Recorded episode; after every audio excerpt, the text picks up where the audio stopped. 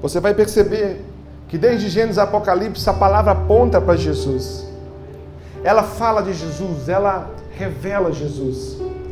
Se tem uma coisa que a Bíblia vai fazer durante todo o seu tempo, seu cronos de escrita, é apontar para a pessoa de Jesus. Quando você lê Gênesis 3,15, diz assim: Porém, inimizade entre ti e a mulher, e entre a tua serpente e a sua semente, e, este, e esta te ferirá a cabeça, e tu lhe ferirás o calcanhar. Quando o homem cai, quando o homem peca, a primeira coisa que Deus faz, Deus lança uma palavra. Deus diz assim: não vai ficar assim. Isso não permanecerá desse jeito. E Deus faz uma promessa e ele fala assim: da mesma semente da mulher, eu levantarei um que vai pisar a sua cabeça. Amém. Naquele instante a Bíblia aponta para Jesus.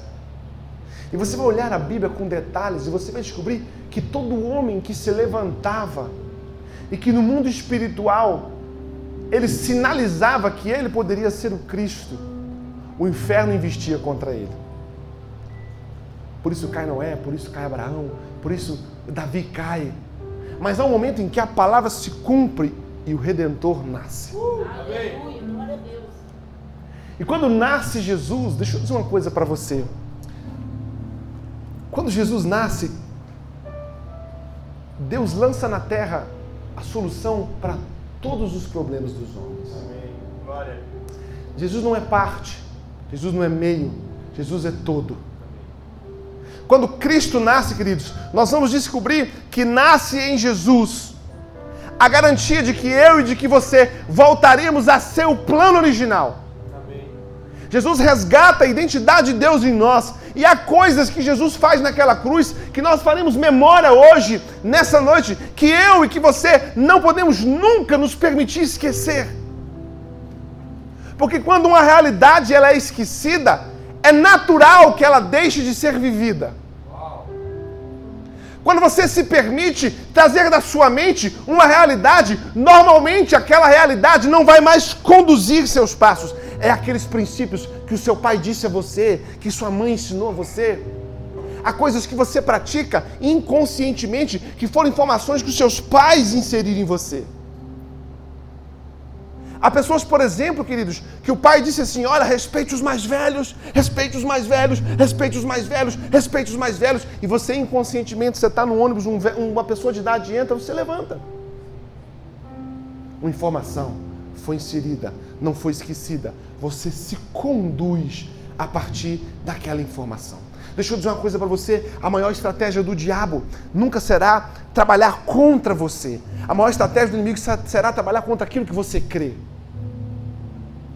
Porque se o inimigo tira de você a crença de Deus e permita que você crie suas próprias crenças ou que você absorva a crença de alguém, você vai deixar de se comportar, de pensar, de andar na conformidade daquilo que Deus informou para você e você vai se conduzir sobre outra informação. Isso é muito nítido quando quando a serpente vai conversar com Eva e o que a serpente faz com Eva? A serpente tira uma informação que Deus deu a Eva, porque Deus disse assim para Eva: Olha, não coma dessa semente, desse fruto. Não coma desse fruto. Não coma desse fruto, porque o dia que você comer desse fruto, você vai morrer. Essa foi uma informação que foi dada por Deus. Eva se conduzia a partir dessa informação. E Eva, todas as vezes que ela chegava perto daquele fruto, despertava nela a informação. Ela passou a crer a partir daquilo que foi inserido na mente dela. Ela passou a se conduzir a partir daquilo que foi inserido na mente dela. Ela passou a se portar a partir daquilo que foi inserido na mente dela. E era impossível que ela se comportasse de outra forma se não fosse substituída a informação de Deus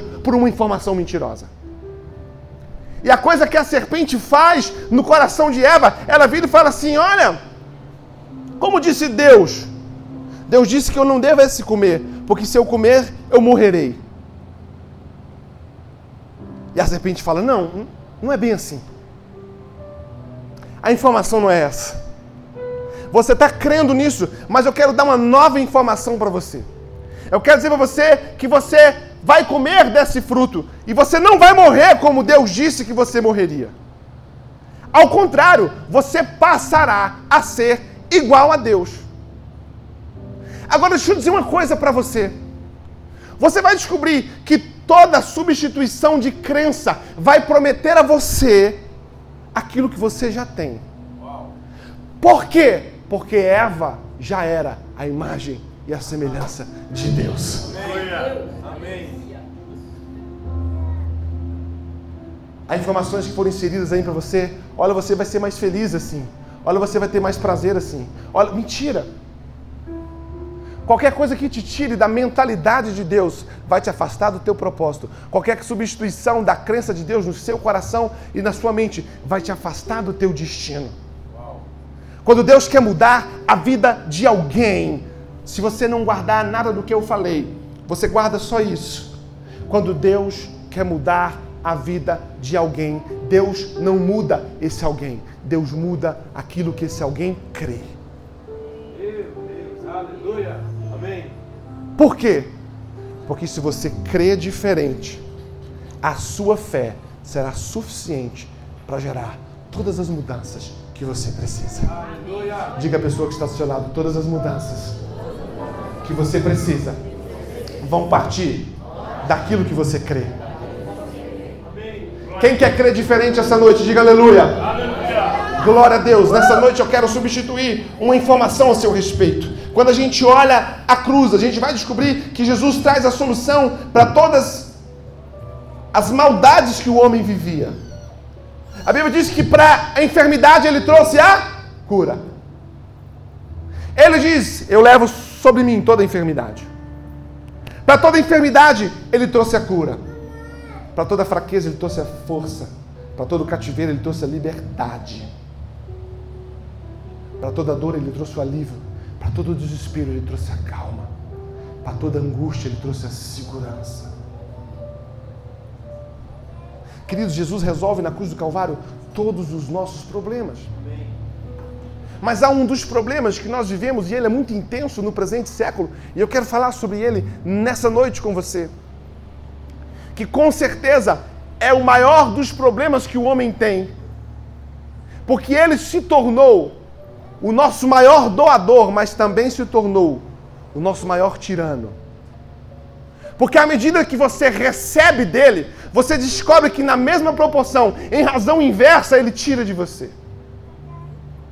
É algo chamado o tempo.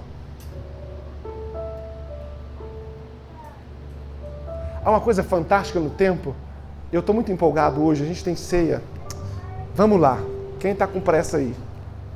Há uma coisa fantástica no tempo, porque o tempo ele tem um irmão gêmeo, e o irmão gêmeo do tempo é o único capaz de dar sentido ao próprio tempo. A Bíblia nos fala no livro de Eclesiastes, capítulo 3, ela vira e fala assim: há um tempo determinado para todo o propósito. Há tempo de plantar e tempo de. Há tempo de abraçar e tempo de afastar-se de abraçar. Há tempo de chorar e há tempo de sorrir. Nesse versículo, Deus nos ensina que o tempo não faz sentido se ele não caminhar de braços dados com os propósitos. Ele diz assim: há um tempo para todo o propósito. É como se Deus dissesse assim: eu vou dar a você algo chamado tempo, mas ele não vai fazer sentido se você não encontrar algo chamado propósito. Por isso é que você descobre que há pessoas que nunca encontraram a sua razão, o seu propósito, aquilo para o que vieram, aquilo para o que nasceram, são crianças de 50 anos de idade que alcançaram a velhice, mas nunca abraçaram a maturidade. Gente que as rugas aparecem no rosto, mas a proposta de si nunca nasceu no coração. O problema de alguém que vive distante da sua proposta de vida ele vai descobrir que ao final, a cada dia que ele vivia, ele jogava tempo fora. Então, amados, o tempo que é o nosso maior doador, mas o nosso maior furtador. Por quê, pastor? Porque a cada dia que você vive, você também se aproxima do fim dos seus dias. Enquanto ele te dá, ele te toma. Ele te deu hoje, te deu, mas ele, te tomou também. Você vai descobrir que o tempo também é um problema do homem. E no presente século, com certeza, é o, do, é o maior de todos eles. Por quê? Porque nós vivemos um aceleramento de tempo porque nós vivemos uma multifaceta de atividades. Nós somos pessoas que temos quilômetros de informação, centímetros de profundidade, somos superficiais em tudo. Nós banalizamos alguns, alguns adjetivos que eram para ser dado a pessoas ou a situações que deveriam ser dono do nosso tempo, como por exemplo o amor. A mesma boca que vira e fala assim: Eu amo meu filho. Vai para o shopping e fala: Eu amo Melissa. Ora, ou o amor dado a Melissa está errado, ou o amor dado ao filho está errado. Somos uma geração que queremos acelerar as coisas. Só serve para nós aquilo que for celery. Somos a geração do micro-ondas, somos a geração do fast food, somos a geração da tecnologia, somos a geração dos aceleramentos. Nós nos conectamos, nós nos ligamos a pessoas que estão a milhares de quilômetros de distância. Nós falamos com todo mundo, mas não conhecemos ninguém e não somos conhecidos por ninguém. Somos um avatar de nós mesmos que se relaciona com o avatar de outras pessoas. Enquanto isso, nós vamos perdendo tempo algo que nunca mais você traz de volta. Ora, mas se Deus resolveu na vida da humanidade todos os problemas que ela tinha, o que ele fez com o tempo? Será que a solução de Cristo para o tempo será para nós única e exclusivamente a experiência da eternidade? A gente vai virar e falar: não, Jesus resolveu a, a proposta do tempo, o problema do tempo na eternidade. A eternidade resolve o problema do tempo? Sim, mas há uma solução para o agora e eu quero falar com ela, dela para você, para que ela seja uma ferramenta da sua crença de fé. Para eu continuo. Hoje eu quero falar sobre aquela experiência que faz com que você vença o problema do tempo, do tempo perdido, do tempo jogado fora, do tempo desperdiçado. Hoje eu quero falar sobre algo que é do caráter, da característica, da postura, do modus operandi de Deus. Uma palavra chamada o novo. Escuta só como Deus tem no DNA dele uma ação poderosa sobre essa palavra chamada novo. No livro de Isaías 65, 17 diz assim: Porque eis que eu crio novos céus e nova terra, e não haverão mais lembrança das coisas passadas, nem mais se recordarão delas. Lucas 22, 20, semelhantemente tomou o cálice depois da ceia, dizendo: Este é o cálice do novo testamento, ou da nova aliança do meu sangue, que é derramado por vós. Lucas 2, 10, 11, assim, mas o anjo lhe disse: Não tenham medo, estou trazendo boas novas de grande alegria para vocês. Marcos 1, 14, 15. Depois que João foi preso, Jesus foi para Galiléia proclamando as boas novas. É chegado o tempo, dizia ele, o reino do Deus está próximo. Arrependam-se e creiam nas boas novas. Lucas 4, 18, 19 diz assim: O Espírito do Senhor está sobre mim, porque ele me ungiu para pregar as boas novas aos pobres. Deixa eu dizer uma coisa para você, 2 Coríntios 5, 17. Eis que se alguém está em Cristo, nova criatura é. Aleluia. Deixa eu dizer uma coisa para você. Há uma manifestação de Deus para os homens, que ela sempre se cumprirá com a manifestação da palavra novo. Amados, Deus torna coisas novas. Deus faz coisas novas. Deus muda realidades. Deus cancela sentenças e emite novas sentenças. Deus abandona alguns relatórios para dar oportunidade de que o seu ponto se torne uma vírgula. Deus faz coisas novas. Deus tem prazer em fazer coisas novas. Deus tem prazer em criar coisas novas. Há uma novidade em Deus. Há uma novidade em Deus todo tempo, toda hora. O, o caráter de Cristo é que ele gera aquilo que não existe. É que ele traz à existência aquilo que não existe é que aquilo que você pensa que não pode ser concebido na sua mentalidade, a mente infinita de Deus monta esse quebra-cabeça. Deus não se limita àquilo que você crê, àquilo que você pensa, àquilo que você vive, porque Deus gosta de fazer nova todas as coisas. Deus gosta de fazer novo as coisas. Deixa eu dizer uma coisa para você: se tem uma vida que é sobrenatural para ser vivida em Deus, é quando você pode viver o novo de Deus. Quem já teve oportunidade de pegar um, um telefone na caixa, irmãos? Um baladinho. E você fala: Caraca, a gente chega, chega se emociona, a gente arrupia de abrir aquele negócio novo. Deixa eu dizer uma coisa para você, queridos. Nós estamos trabalhando sempre, sempre com informações do passado. Nós temos o péssimo hábito de olhar para frente, mas colocamos na frente, a poucos metros da nossa existência, um espelho. E tudo que o espelho consegue refletir para que eu estou olhando para frente é o que ficou para trás. A maneira de Deus operar é esquecendo as informações de ontem para que a informação de amanhã ela não exista na sua mente, ela não exista no seu coração, ela não exista na sua forma de sentir, de pensar. É algo que você não sabia que poderia ser concebido. Deus está dizendo para você essa noite que a sua mente, a sua fé precisa conceber a possibilidade de que o amanhã existirá sem nenhum compromisso com o ontem. Ele será em tudo novo, ele carregará em tudo novidade. Há coisas que você não sabe que existem para você, mas estão na mente infinita de Deus. Como erramos, pastor, quando nós não nos permitimos o novo. Sabe, amados, alguns gatilhos que fazem com que você não consiga viver o novo de Deus. Escute só, há uma experiência da humanidade que eu acho fenomenal. E Jesus sempre caiu para cima, porque Jesus não não entra na, no quadrado e na caixa que eu e você estamos. Jesus estava crucificado, morto, condenado numa cruz. E havia dois homens, eu já falei sobre isso na minha palavra, que ou você é representado pelo homem da direita, ou você é representado pelo homem da esquerda na sua vida.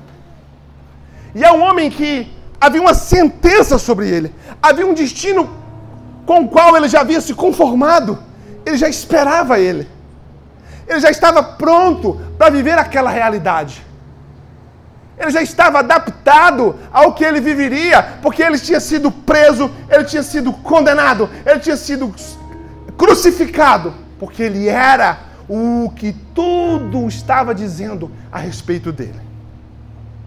Quando a Bíblia fala que Jesus foi contado com os transgressores, é porque no Gólgota ou no Monte Caveira, na entrada da porta de Damasco, Jesus estava crucificado e era a maior maior rota de entrada e saída de, de Jerusalém, as pessoas que passavam olhavam para aquele cena e diziam o seguinte: há um, há dois, há três ladrões. Era o que se via, era o que se dizia, era o que se espalhava. Escute o que eu vou dizer.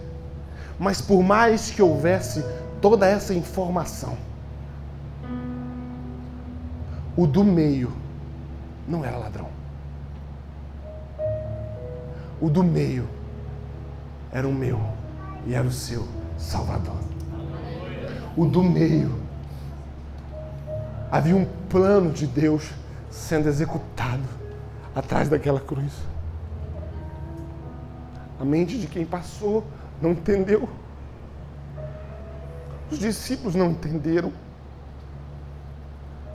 O grupo religioso não entendeu. O grupo político não entendeu o que pode acontecer. Mas havia um ladrão, irmãos, ao lado de Jesus, que ele vira e fala assim: Olha, nós estamos aqui porque erramos, mas lembra-te de mim quando entrares lá. E de repente, Jesus traz algo novo. E ele fala: Ó, não se preocupa, não. Vai acontecer algo que você não espera. Aleluia. Vai acontecer algo que você não sabe. Vai acontecer algo que eles não têm noção. Você está esperando que tudo acabe aqui. Você está esperando que esse é o seu fim. Você está esperando que você não tem direito. Você está esperando que você está condenado. Você está esperando que para você não tem jeito. Você está esperando que o seu fim chegue aqui. Mas eu vou dizer algo para você. Há um lugar que você não sabe que ele existe. Mas eu garanto que hoje você vai estar lá comigo. Há algo novo para você. Deixa eu dizer uma coisa para você. Há pessoas aqui que vivem a vida como quem roda em um círculo, um círculo de circunstâncias negativas, um ciclo de enfermidades, um ciclo de informações a respeito delas, um ciclo, um ciclo de dores, um ciclo de descréditos, um ciclo de quebradeira, um ciclo de humilhação, um ciclo de vergonha, um ciclos e ciclos e ciclos e ciclos e ciclos o tempo inteiro e não se permitem viver o novo.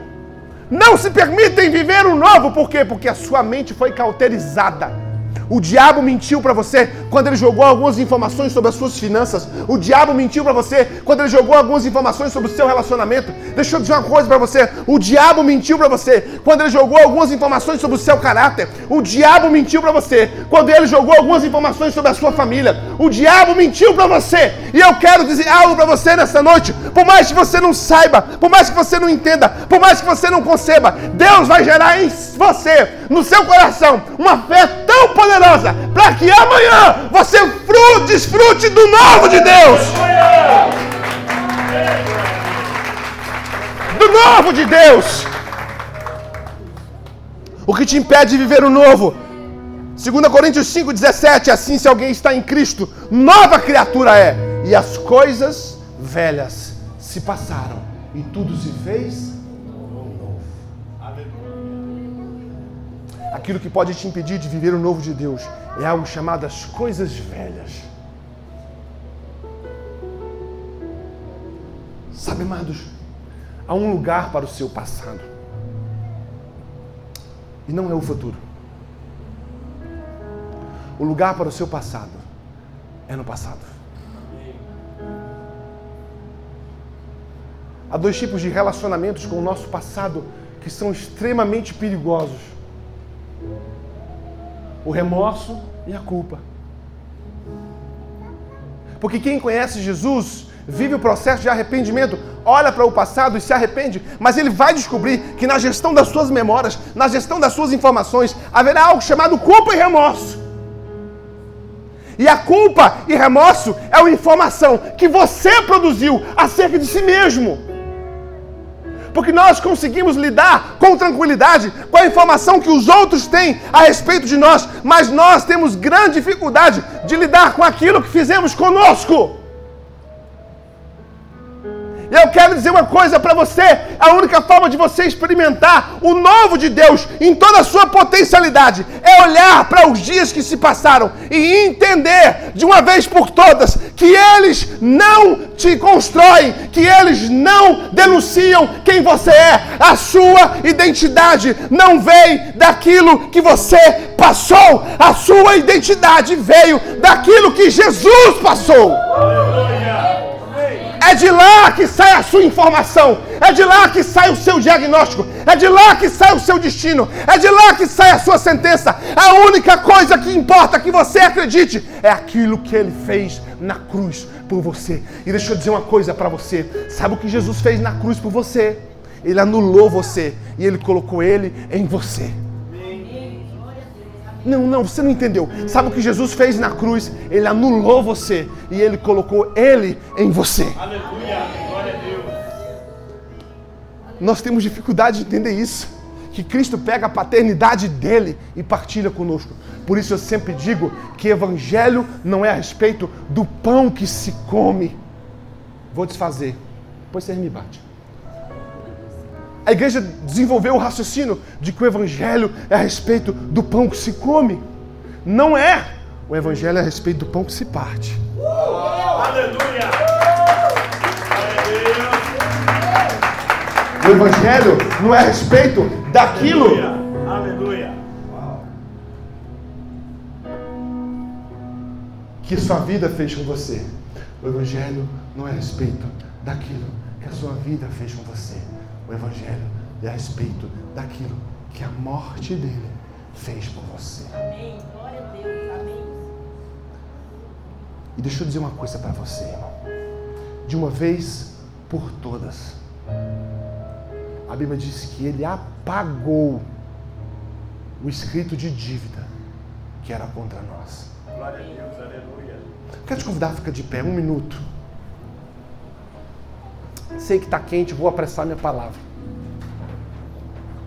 Estou encerrando não, vocês não fiquem empolgados não. Pode acender. Levanta a mão para o céu e diga assim: mundo espiritual. Fala com fé e com autoridade. Mundo espiritual. A Bíblia diz que na conta do mundo espiritual eu não devo nada. Está pago. Não me cobre. Não me lembre. Não me relembre. Não me sussurre. Não aponte para o meu passado. Porque ele, de uma vez por todas, foi resolvida na cruz. E a partir de hoje, o que eu vou viver é o novo de Deus. Quem crê nisso, aplauda o rei. Senta um minuto. A segunda coisa que você precisa ter para viver o novo é o que Paulo escreve, a sua carta de Filipenses 3, 12 e 13. Ele fala assim: Não vejo que tenha alcançado ou que seja perfeito, mas prossigo para alcançar aquilo para o que fui também preso por Cristo Jesus. Irmãos, quanto a mim, não julgo que haja alcançado, mas uma coisa eu faço, que é esquecendo-me das coisas que para trás ficam, eu avanço para as que estão diante de mim. Uh!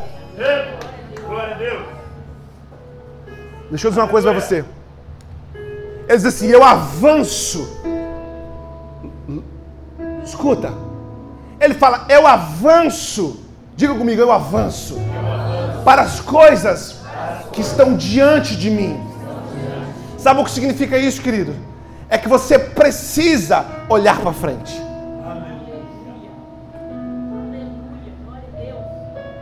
Há pessoas aqui que carregam sonhos poderosos.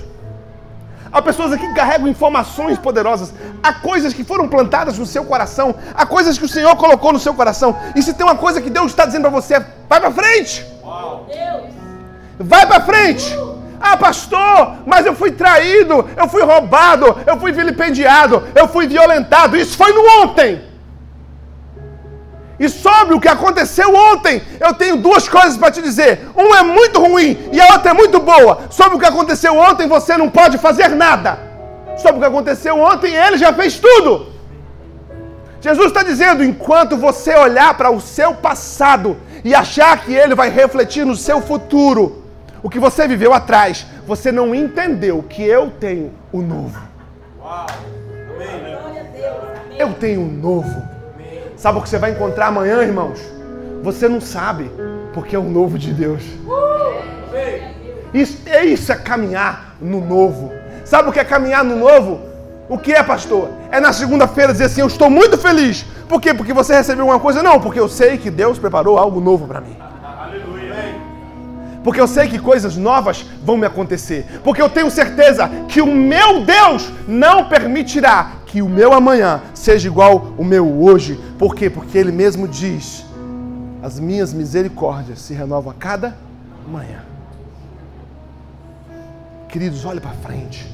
Deixa eu dar um incentivo para você. Ah, pastor, eu morro de vontade de, de, de perder uns quilos. Qualquer semelhança é mera coincidência. Não tô... Perca! Não estou dando indireta para ninguém, né, Lucas? Oh. Perca! Perca, irmãos! Viva seus sonhos! Realize o impossível! Irmãos, aquilo que na sua mente é impossível, no coração de Deus já existe. Entenda isso. Viva o amanhã. Tenha expectativas boas. Espere que os dias que virão amanhã serão poderosos. Deixa eu dizer uma coisa para você. Nessa igreja nós não temos medo da pandemia. Por quê, pastor? Porque meu Deus já visitou o meu futuro e ele veio aqui e disse para mim que ele é bom. Pastor, e se morrer é melhor ainda, porque você vai estar na eternidade. Deixa eu dizer uma coisa para você: fatores limitadores estão te proibindo de avançar, de andar, de vencer. Nas crises, irmãos, escuta o que o pastor está dizendo para vocês. Essa igreja vai desativar, vai ativar algumas coisas e desativar outras. O mundo vive problemas. 90% dos problemas do mundo estão ligados diretamente a pessoas emocionalmente mal resolvidas. Pessoas que, estão, que são intelectualmente prontas, mas perderam as habilidades de gerenciar suas emoções. Por quê? Porque as suas emoções roubarão de si a capacidade de pensar. E Deus não habita em sensações, Deus não habita em sentimentos, Deus habita numa mente saudável, capaz de pensar, produzir e realizar coisas saudáveis. O mundo está enfermo e a enfermidade do mundo não é o Covid, irmãos. Por que, pastor? Não é. Queridos, a dengue matou mais que o Covid. Valer. A dengue matou mais que o Covid. Eu estou dizendo isso. Eu perdi meu irmão mais velho pelo vírus do Covid, irmãos. Mas deixa eu dizer uma coisa para você. Eu vivo sob a perspectiva de Paulo. A minha vida não pertence a vírus algum. Deixe de tolice. Precavence Use o que você tem que usar, mas não seja conduzido por um sentimento e uma sensação de que há uma nuvem de dor e de morte espalhada sobre a terra, porque aqui nós vamos pregar que há boas novas do Evangelho de Jesus, porque a minha Bíblia diz que ele venceu a morte, porque a minha Bíblia diz que ele é a nossa esperança, porque a minha Bíblia diz que os meus dias estão escritos neles e a Bíblia diz que todos eles são bons. Aleluia. Você precisa olhar para frente e criar e desenvolver no seu coração a esperança e a expectativa de que coisas extraordinárias vão acontecer a seu favor. Coisas extraordinárias vão acontecer a seu favor. Por quê? Porque Deus está dizendo por meio de mim que amanhã Ele vai produzir para você algo novo. Uh! E para encerrar, não faça o novo Mateus 9,17, não se coloca tão pouco vinho novo em odres velhos. Do contrário, os odres se rompem e o vinho se derrama e os odres se perdem. Coloca-se, porém, o vinho novo em odres novos. E assim, tanto um como o outro se conservam. Deixa eu explicar uma coisa para você. A Bíblia fala sobre dois elementos aqui. Me, me, esse jarro aqui, o Lucas. Me ajuda aqui. A Bíblia fala sobre dois elementos.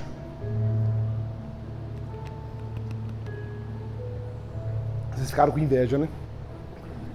A Bíblia fala sobre o odre e sobre o vinho. Ok? A Bíblia fala que o, o vinho precisa ser colocado aonde? No odre. Mas a Bíblia vira e fala assim: não dá para colocar o novo no velho.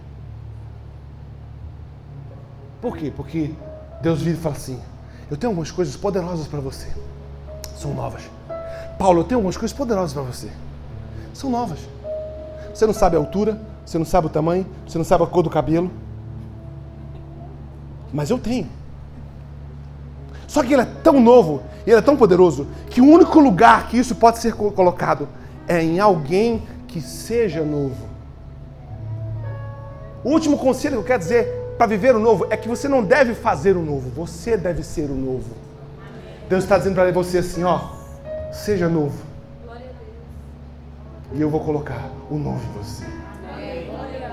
Pastor, o que é ser o novo? Ser o novo é abrir mão, de uma vez por toda, daquilo que é velho em você. E aquilo que é velho em você não significa necessariamente uma relação com o tempo. Escuta, irmãos aquilo que é velho em você não significa necessariamente uma relação com o tempo, mas com a finalidade. Entenderam isso? Por quê, pastor? Porque existem coisas no seu coração, na sua mente e no seu espírito que não têm finalidade de coisas novas. Deus está dizendo para você nessa noite: não é o tempo, é a finalidade. Se não tem uma finalidade que vai produzir futuro, é velho, troca, cause coisas novas. Deus vai dizer para você, quando você for o novo, eu vou colocar em você algo novo. Mas Deus parou. Por que, que o Senhor não coloca agora? Por dois motivos. O primeiro, que se eu coloco o novo no velho, eu vou perder o velho e vou perder o novo. Prepare-se. Tire os ressentimentos do seu coração. Que finalidade tem isso? Nenhuma. Prepare-se. Tire o ódio do seu coração. Que finalidade tem isso? Nenhuma. Prepare-se. Tire o, o medo do seu coração. Que finalidade tem isso? Nenhuma. Prepare-se Prepare-se, começa a abrir mão, começa a quebrar as pontes com sentimentos, com sensações do passado que não tem finalidade com o futuro. Pastor, eu preciso liberar perdão agora, libera agora, porque amanhã o novo chega. Perdoe os outros, perdoe a si mesmo e não se escandalize, perdoe a Deus. Não que Deus precise de perdão, porque há pessoas que vivem um processo ininterrupto com o seu passado, porque não consegue enxergar Deus naquilo que aconteceu. A gente que se distanciou de Deus porque foi ferido por homens. A gente que se distanciou de Deus porque foi ferido por pessoas. Deixa eu dizer uma coisa para você: Deus consegue conviver com isso. Mas Deus não consegue conviver no seu futuro com você pensando isso a respeito dele. Olhe para frente. Seja o novo, irmãos. Começa amanhã. O que, é que você precisa? Comece amanhã. Obrigado, filhão. Bota mais água aí. Comece amanhã. Seja um novo. Rompa! Rompa! Alague suas tendas. Crie novas conexões. Tire do seu coração. Tire do seu coração, queridos, sentimentos, sensações, experiências que não têm propósito. Quebra elas. Destrói elas. Anule elas. Limpa o terreno e diga para Deus: Deus, eu sou o novo e eu quero o novo. Sabe por quê, irmãos? Eu ia encerrar e vou encerrar agora. O mundo vive uma crise sem precedente e o mundo precisa de conserto. E o conserto que o mundo tem está dentro de você. Aleluia. Não tenha medo de problemas. Escuta, lindão. Escuta, lindona. Não tenha medo de problemas. Por quê? Porque você vive deles. Você produz a respeito deles. E problemas é o melhor cenário para a manifestação de Deus. Amém. Não tenha medo de problemas. Ah, porque eu estou com problemas. E qual é o problema de você ter problema? O único problema de você ter problema é você enxergar que tem problema no problema. Vou dar um tempo para você pensar. Encare seus problemas. Por quê? Eu vou encerrar dizendo isso. Para todo problema Vou provar isso para você na Bíblia. O primeiro problema que o homem enfrentou nos mostra como Deus trabalha no que diz respeito a problema. Para todo problema que o homem vai enfrentar, escuta e processa. Para todo problema que o homem vai enfrentar, Deus já plantou dentro do homem a solução. Qual foi o problema? O primeiro problema que o homem enfrentou? O próprio Deus aponta: não é bom que o homem esteja? Opa, como assim? É um problema. Deus fala: o homem está só, não é bom. De onde Deus tirou a solução? De dentro do homem. Deus falou assim: não, fique tranquilo. Eu te fiz com um problema, mas também te fiz com a solução. Só põe para fora. Deixa eu dizer com você, irmão. Sabe esse problema que você está enfrentando aí? Sei, pastor, tá. Não permita que ele conduza seu processo de pensamento. Liberte-se do passado. Olhe para o futuro e põe para fora. Está aí dentro. Sabe o que quer dizer para você? Que o ano de 2021 será o melhor ano da sua vida. Não, não, não, não, não, não. Vocês já foram melhores nisso. Me ajuda aí. O ano de 2021 será o melhor ano da sua existência. Por quê, pastor? Porque Deus preparou para você algo. Então fique de pé em nome de Jesus, que nós vamos orar por você. Uh! Nós vamos cantar essa música. Vamos orar e vamos fazer a ceia, porque eu sei que vocês estão com calor. Glória a Deus. Algo novo, irmãos. Você sabe o que o homem precisa ter quando se apresenta na presença de Deus? Deixa eu dizer uma coisa para você. Look here. Olha aqui, olha aqui, olha aqui. Sabe uma coisa que um homem tem que ter, uma mulher tem que ter, quando se apresenta na presença de Deus? O quê? É algo que Jesus nos ensina em todos os seus encontros. Em todos os seus encontros. Talvez você nunca olhou para a Bíblia com essa perspectiva. Mas em todos os encontros, a primeira interlocução que Jesus fazia era: O que queres que eu? Sabe o que significa isso? É a externalização de uma expectativa. Sabe o que o homem precisa ter quando entra na presença de Deus? Uma expectativa. Por quê, pastor? Porque a expectativa é a sombra daquilo que sua fé produz. E Deus vai se manifestar na conformidade daquilo que você crê. O que, você quer dizer com isso para mim, pastor? Que eu fiz o pano de fundo do, no início da minha mensagem, que eu vou mudar aquilo que você crê hoje. E amanhã você não vai esperar coisas ruins. Amanhã você não vai esperar notícias ruins. Amanhã você não vai esperar o relatório do Covid. Amanhã você não vai esperar o banco que você está devendo que vai te ligar. Amanhã você não vai esperar a mensagem de bronca da pessoa que você gosta. Amanhã você vai ter expectativa que Deus fará algo novo. E porque você esperou algo novo em Deus, você produziu com a sua fé aquilo que você esperava. E aquilo que você esperava vai vir acontecer. Para de produzir expectativa e passa a esperar o novo de Deus. Quantos precisam de algo novo de Deus nessa noite? Levanta sua mão. Uh! Então peça ao Senhor.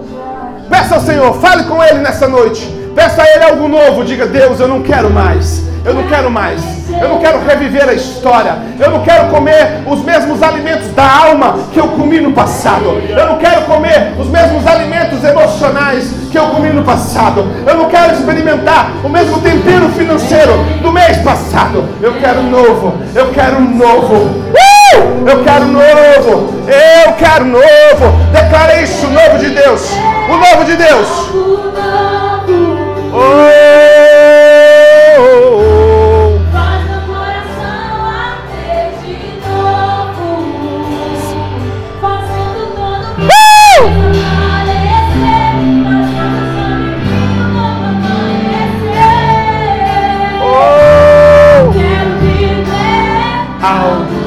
Declare e declare essa noite. Uh! Ele vai te visitar. Ele vai te visitar. Espírito de Deus. Espírito de Deus. Espírito de Deus. Espírito de Deus. Oh, oh, oh. Espírito. Espírito vem. Espírito Santo. Espírito vem. Espírito Santo.